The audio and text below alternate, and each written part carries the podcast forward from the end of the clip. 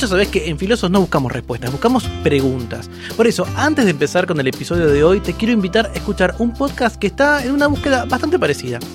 Hello Baires es el nuevo podcast de Motorola que nos invita a levantar la mirada del teléfono y a conectarnos con lo que nos rodea, a prestar un poco más de atención a nuestra ciudad y a preguntarnos si es posible que haya una historia detrás de cada edificio, de cada vidriera, de cada cúpula, de cada semáforo, de cada monumento. En este recorrido nos guía Nicolás Artusi, que en cada episodio nos propone encontrarnos con las experiencias y las personas que podemos ver en cada esquina si sabemos dónde mirar. Te juro que después de escucharlo no vas a volver a caminar por la ciudad de la misma manera. Suscríbete a Hello Baires en Spotify, Apple Podcast y tu app favorita para escuchar y no te pierdas ningún episodio.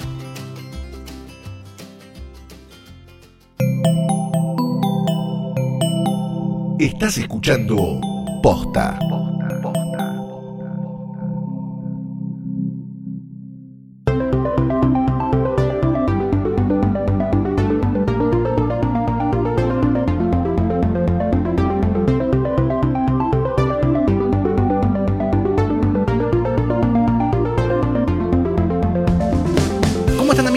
¿Cómo están amigas? Mi nombre es Tomás Balmaceda y desde hace tiempo hago Filosos, un podcast de filosofía. ¿Cuál es la idea? Llenarnos de preguntas, empezar a cuestionarnos aquellas certezas que tenemos. Vamos a utilizar diferentes obras de ficción, una novela, una película, un cómic, una serie, para empezar a reflexionar juntos acerca de esas grandes preguntas que nos acompañan desde hace siglos. Vamos a dialogar con un filósofo o una filósofa sobre esas temáticas que posiblemente en algún momento de nuestra vida nos preguntamos y que tal vez o no encontramos respuesta o no sabemos que otras personas ya las pensaron y tuvieron ideas quizás similares a nosotros. La propuesta entonces es reflexionar juntos. Acompáñame en este camino en el cual vamos a empezar con algunas preguntas y vamos a terminar con muchas más. En el episodio de hoy vamos a hablar sobre la realidad. Estoy seguro que tenés certeza de que lo que estás viendo, sintiendo, tocando, oliendo, escuchando en este momento te parece que es lo real. Sin embargo, siendo sinceros, ¿nunca sospechaste que todo esto no es un sueño? ¿Nunca te asaltó la duda de si no existiría un ser superior a nosotros que nos está engañando todo el tiempo y que nos hace dar por ciertas cosas que son falsas? ¿No podría ser quizás que todo esto sea una gran simulación, un gran videojuego interestelar? Parecen preguntas onzas, pero lo cierto es que se la han hecho a lo largo del tiempo muchísimos filósofos.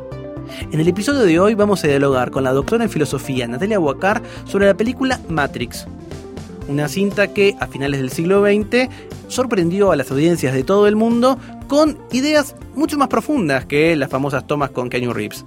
Te invito a que pensemos juntos acerca de la naturaleza de la realidad. ¿Cómo estás, Natalia? Bienvenida a Filosos. Hola, muchísimas gracias. Bueno, ¿y, y, y qué es lo que te interesa de la certeza o de la justificación del conocimiento? Bueno, a mí lo que me- a mí me encantó Matrix, obviamente, cuando vi toda la trilogía, entendí lo que pude entender, porque bueno, obviamente es eh, está buenísimo, creo que por todas las preguntas que deja abierta. Eh, y en algún sentido, Matrix confirma esta idea que tengo de que si los filósofos nos pusiéramos a, escribir ciencia ficción nos iría bomba. Sí, totalmente. porque hay algo de lo Matrix que nosotros cuando estudiamos filosofía ya lo, lo aprendimos, que está en Descartes, digamos, y posiblemente está en Platón, y, pero está esta idea de ¿y qué pasaría si fuéramos engañados? ¿Qué pasaría si estuviéramos conectados a una máquina y no nos diéramos cuenta? ¿Podríamos notar la diferencia?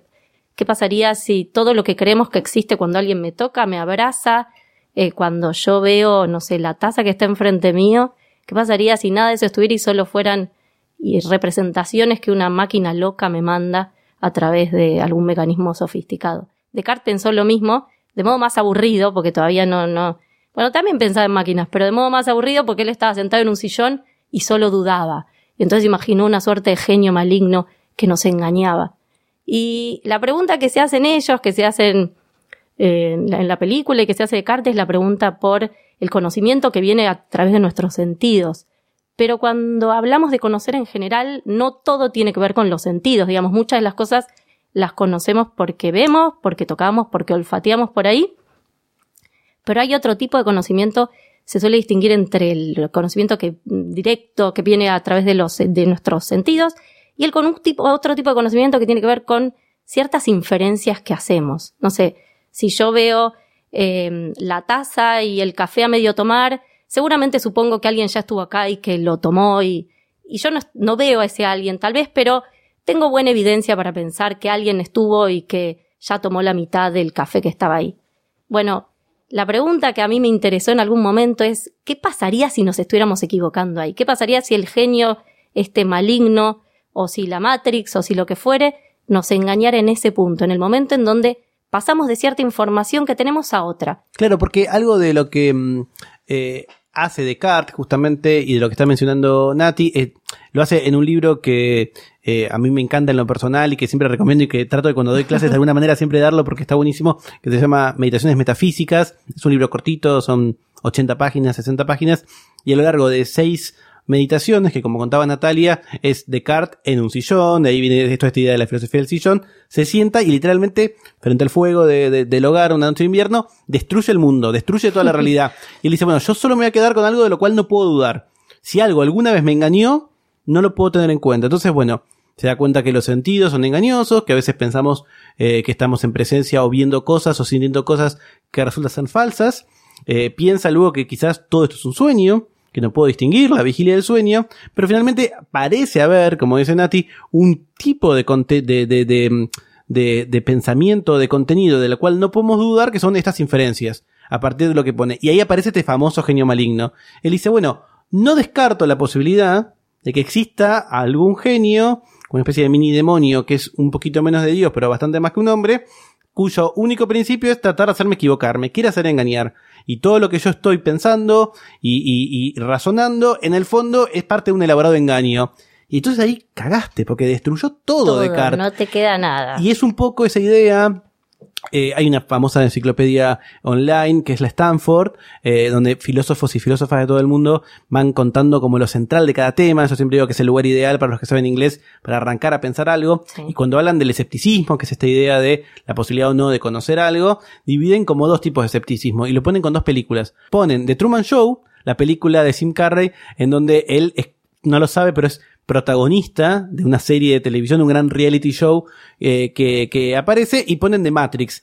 Y entonces quizás en The Truman Show no estás dudando de tantas cosas, porque el mundo existe, porque simplemente vos sos parte de un gran engaño, pero todos en Matrix, como decís vos, Nati, no podemos confiar en nada. Sí. ¿O no? Esa es la gran diferencia. Esa es la, esa, me parece que esa es la cuestión. Y no, hasta cierto punto, como, digamos, no solo Neo tiene problemas, uno desde afuera ya no sabe cuál es la, qué es lo que, qué es lo verdadero, ¿sí? Cuál, cuál es la realidad más real. Total. Eh, y bueno, entonces la idea era exacerbar esta duda, lo de Descartes, que lo lleva desde los sentidos hasta la matemática, porque incluso Descartes dice, bueno, podrían estar engañándonos y que 2 más 2 no sea igual a 4. No sé qué querría decir eso, pero podría pasar. Bueno, si hacemos este juego cartesiano medio diabólico y hiperbolizamos todavía más la duda, podríamos estar equivocándonos. Cuando yo creo que hay alguien que vino y que estuvo tomando café acá, capaz me estoy equivocando. Sí, estas inferencias que hago cuando, no sé, le conté algo a Tomás y Tomás fue y lo divulgó por ahí. Esto Nunca pasó. una y otra vez, una y otra vez. Bueno, yo sería sensato de mí que dijera, bueno, no le cuento más, ¿sí? O al revés, o resultó confiable en muchos momentos y entonces digo, bueno, le puedo seguir contando estas, estos horrores y capaz me equivoque, digamos, ¿por qué estamos tan seguros a la hora de inferir? Y no solo en la vida cotidiana, porque lo interesante de esto es en la ciencia, que es eso en lo que confiamos y, que confiamos a cada momento, pues nos subimos a colectivos, aviones, consumimos tecnología. Bueno, la ciencia supone bastante que los mecanismos inferenciales, que esta idea de pasar de cierta información a otra funciona. Entonces mi pregunta del millón era, ¿y cómo estás tan seguro? Claro. Eh, y es una pregunta que los filósofos en general siempre nos, siempre somos los molestos y las molestas que estamos esto de desnaturalizando lo obvio, ¿sí? Y, es- y que es un gesto muy propio de la disciplina nuestra, es, bueno, pero ¿estás seguro? ¿Cómo lo podría justificar? Y el chiste es que, no sé, cuando dudamos de la física o le pedimos justificación y la física nos da razones, ¿sí? Bueno, uno dice, bueno, no sé, hay leyes físicas. Bueno, en general uno puede pedir razones y las distintas disciplinas tienen algo que decirnos a propósito de... eh, tienen justificaciones que ofrecernos. Pero cuando se trata de las inferencias, la disciplina que las, estudias, eh, que las estudia es la lógica. Y entonces lo que sucede es que cada vez que queremos justificar nuestras creencias en la lógica, nuestras creencias en que ciertas inferencias están bien, estamos medio entrampados en que para justificar necesito nuevamente inferir, necesito pasar de una información a otra. Y entonces parece ser que el proyecto de justificar la lógica o proyecto de justificar que estamos infiriendo correctamente es un proyecto medio condenado al fracaso. Existe entonces esa posibilidad, diría Descartes, de que estemos equivocados. O sea, Ex- porque sí. no entiendo, la- no encuentro la manera de justificar eso. Bueno, desde hace mucho, desde Platón, en, ade- bueno, desde todo esto fue discutido obviamente, pero desde Platón creemos que conocer, para que, para que hablemos de conocimiento tiene que haber algo así como una creencia, esa creencia tiene que ser verdadera y además tiene que estar justificada. Entonces, la idea que nos, digamos, tenemos conocimiento lógico, podemos confiar en que nuestras inferencias están bien. Bueno, tenemos una creencia fuerte en que las inferencias, hay ciertas inferencias, de hecho, que llamamos deductivas. Después, si quieren, les cuento esto. No sé si qué tanto detalle queremos entrar. Pero hay buena, hay como gente muy sensata que confía en que las inferencias lógicas están bien. Ento- y podríamos incluso hasta pensar que hay ciertas verdades lógicas. El problema está con la justificación. Si queremos que para, si creemos que para hablar de, de conocimiento necesitamos esas tres patas, con el tema de las inferencias y la lógica hay una pata que está medio, medio inestable. O sea, porque a la hora de justificar tendría que estar apelando a lo mismo que quiero justificar. Eh, Exactamente. eso es lo que porque dice, se llama como un círculo. ¿no? Eso es un círculo. Y en general, si bien los griegos adoraban los círculos, los filósofos los odian cuando se trata de justificar. ¿Por qué? Porque para justificar, la idea es, yo lo que tengo, mi objeto, digamos, lo que tengo que justificar es que, eh, no sé, que una inferencia está bien. ¿Sí? Por ejemplo, no sé si esta inferencia de la taza. Alguien tuvo que haber tomado la mitad de mi café. ¿Por qué? Bueno, porque está la mitad, digamos, porque solo veo la mitad, hay restos de, no sé, eh, maquillaje eh, sobre el borde de la taza, hay una, suerte de línea que, que muestra que se derramó café. Entonces, la idea es cómo puedo estar segura. Y un filósofo muy escéptico en algunos, en varios sentidos, que fue David Hume, lo que precisamente dijo, por ejemplo, para el caso de ese tipo de inferencias, es que cómo podemos estar tan seguros, cómo podemos pasar de todas estas, de toda esta evidencia a la conclusión de que alguien tuvo que haber tomado café. Y lo que dijo David Hume es, bueno, porque en veces anteriores que hemos observado eh, gente tomando café, vimos misma situación, o sea, vimos que quedaban restos de café, que eh, el maquillaje quedaba en el borde de la taza. Entonces hay como una experiencia previa que garantiza el paso de esta evidencia, esta información de la que dispongo, a mi conclusión de que alguien lo tomó. Lo mismo con vos.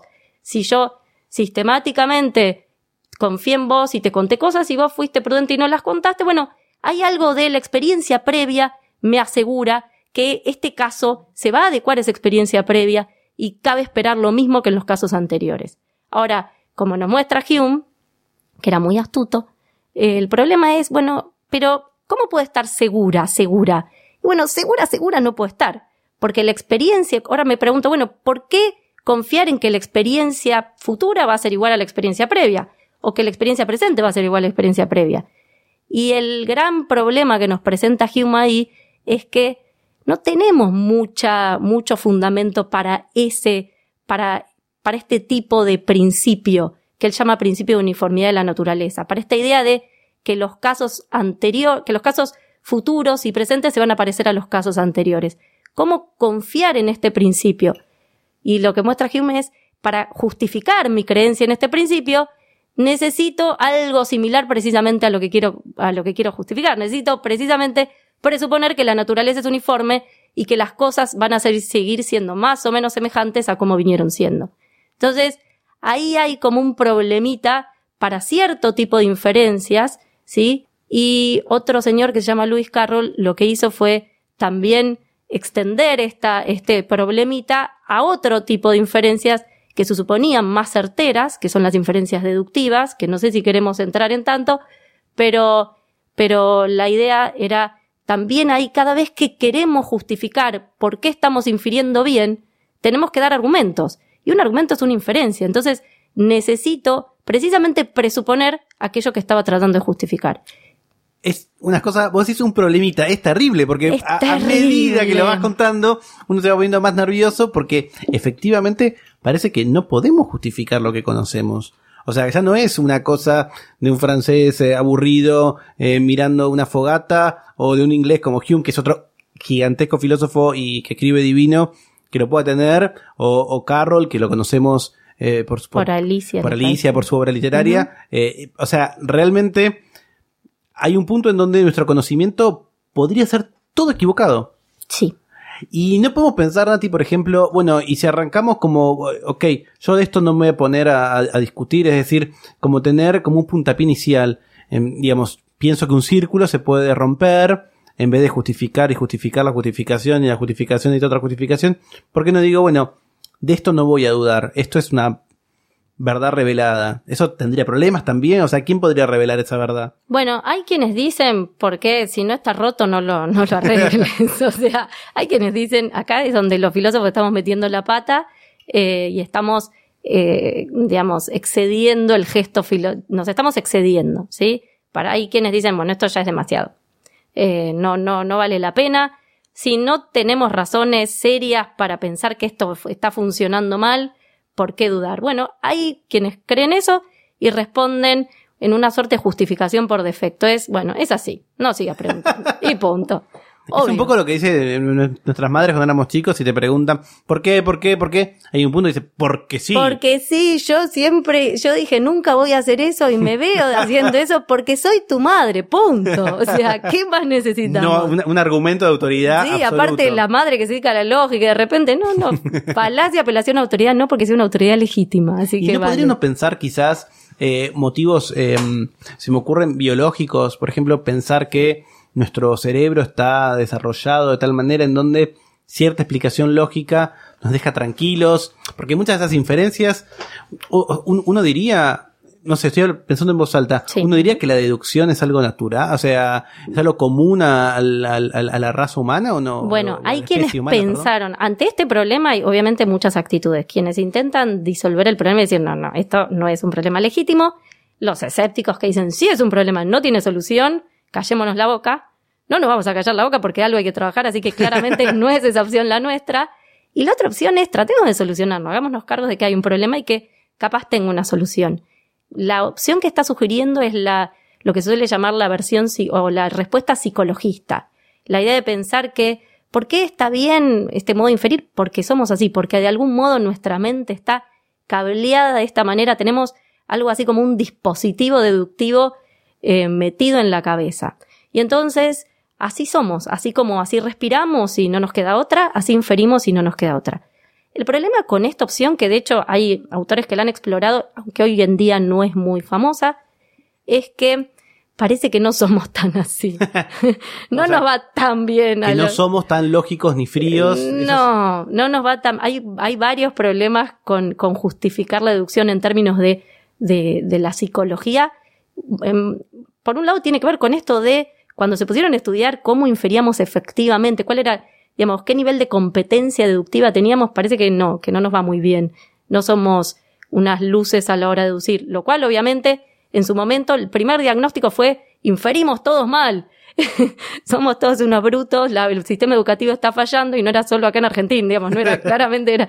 Em, y el segunda, la segunda hipótesis interpretativa fue, bueno, capaz que no tenemos que mirar nuestra performance, no tenemos que evaluar nuestra performance a la luz de lo que dice la lógica deductiva. Capaz que nuestro modo de inferir es diferente y, y reviste unas complejidades que no están rescatadas por la lógica deductiva. Así que en general, ese modo de, de, de entender la cuestión no ha funcionado demasiado. Claro, porque en filosofía eh, de- es una de las cosas a las que yo a veces, como, como investigador médico, está como el campo de lo profesional o de lo teórico y el campo lo llama lo folk, que es lo que sería de sentido común. Y así como hay una biología folk o una física folk, uno puede pensar que hay una lógica folk, o sea, una lógica que no tiene, eh, digamos, las bases de, de la lógica tradicional, sino que funciona. Funciona en la realidad cotidiana y nosotros quizás sabemos que por más que nos hayamos encontrado 50 veces con una taza con restos de café y un poco de rouge, es porque una mujer con rouge estuvo tomando café hace un ratito,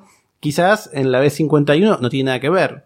La taza apareció de la nada, eh, hubo un, un asesinato y plantaron eso para hacernos creer eso. Hay una raza extraterrestre Alguien que no, lavó conocemos. bien la taza, podría ser no lavó. muy bien mi caso. Podría ser. Yo ya pensaba en extraterrestres y vos. Yo estoy pensando cosa. en la mundana. Pero, pero eventualmente uno podría pensar entonces que eh, existen otros tipos de lógica. Eh, y, y- y tu conclusión después de tantos años, hijos, eh, estudio, lectura, ¿hay solución a esto o no hay solución? Bueno, yo traté de escribir, escribí como 500 páginas tratando de encontrar una solución. Bueno, mi conclusión fue en algún sentido diversa. Por un lado, empecé a entender que no todos los círculos son viciosos. Ok. Hay círculos virtuosos, ¿sí? Que no me pueda salir de algo, ¿sí? Que no me pueda salir de las inferencias y de cierto tipo de inferencias y de ciertos patrones de inferencia a la hora de justificar. Eso puede no ser un mal, digamos, un mal síntoma, sino todo lo contrario. Puede decir que en algún, puede ser que en algún sentido estoy entrampada ahí. O sea, mi ser en el mundo, mi ser, mi dialogar con la gente, mi argumentar, puede ser que revista ciertos compromisos básicos y que yo no me pueda ir de ahí puede funcionar como una buena razón para confiar o para creer que hay algo constitutivo en cierto tipo de patrones de inferencia, en, cierto tipos, en ciertos modos de argumentar. Entonces, primera corazonada fue capaz que la circularidad puede entenderse de otra manera. Entonces, parte de lo que creo es eso. Y por otra parte, creo siempre, no soy una persona que se fanatice mucho con nada, soy de Racing, eso capaz es lo más fanático que me pueden encontrar, pero em, lo que sí entendí es, me parece que hay buenas razones desde distintos lados para confiar en la, en la lógica y en ciertas, ciertos modos de inferir. Por un lado, como dije, bueno, la ciencia se apoya en gran parte en cierto tipo de inferencias, en ciertas transiciones de información a otra. Y distintas teorías, las teorías físicas, biológicas, en algún sentido, si uno piensa que hay algo de lógica dando vuelta ahí y a las teorías le va bien, uno podría pensar que podemos robarnos un poco de esos laureles de las teorías y pensar, bueno, la lógica que está por detrás también está bien. Entonces, hay, digamos, mi, mi justificación terminó siendo una suerte de Frankenstein, porque era, hay gente que cree este tipo de cosas, mm, versiones más naturalistas y que cree que la lógica se justifica toda vez que, se les va bien otras teorías científicas que la presuponen, la lógica hereda algo de justificación. Hay también quienes creen que puede justificar la se puede justificar la lógica y las inferencias a partir de la práctica. Digamos, dado lo que hacemos, si bien yo dije que no somos tan buenos a la hora de inferir, parece que a la hora de corregirnos, ¿sí? cuando alguien infiere locamente, viene otra persona y le dice, che, ¿qué está, Esto no es así. pero claro, ¿qué te pasó? Que te agarró un genio maligno en el camino y te está haciendo hacer cosas raras. Y en general esas correcciones presuponen, digamos, se ajustan bastante a los dictámenes de la lógica. Si uno estudia un poco eso, ahí sí ve que capaz somos, la pifiamos al inferir, pero cuando nos corregimos unos a otros, cuando nos jugamos de la policía de la lógica, bueno, esas correcciones que hacemos suelen ajustarse a lo que la lógica dice que está bien, a las inferencias que normalmente decimos que están bien. Y por último, mi contribución tal vez más controversial tuvo que ver con hace muchos años que enseño lógica y lo que veo es, yo enseño, eh, yo digo a mis alumnas y alumnos, estas son formas de inferencia correcta, así se infiere bien. Y de algún modo los convenzo. Y yo confío en que mis alumnos y alumnas son gente muy inteligente, sí, que no se van a dejar, eh, digamos, que no se dejarían persuadir tan fácilmente, digamos, uno los convence de que estas cosas están bien.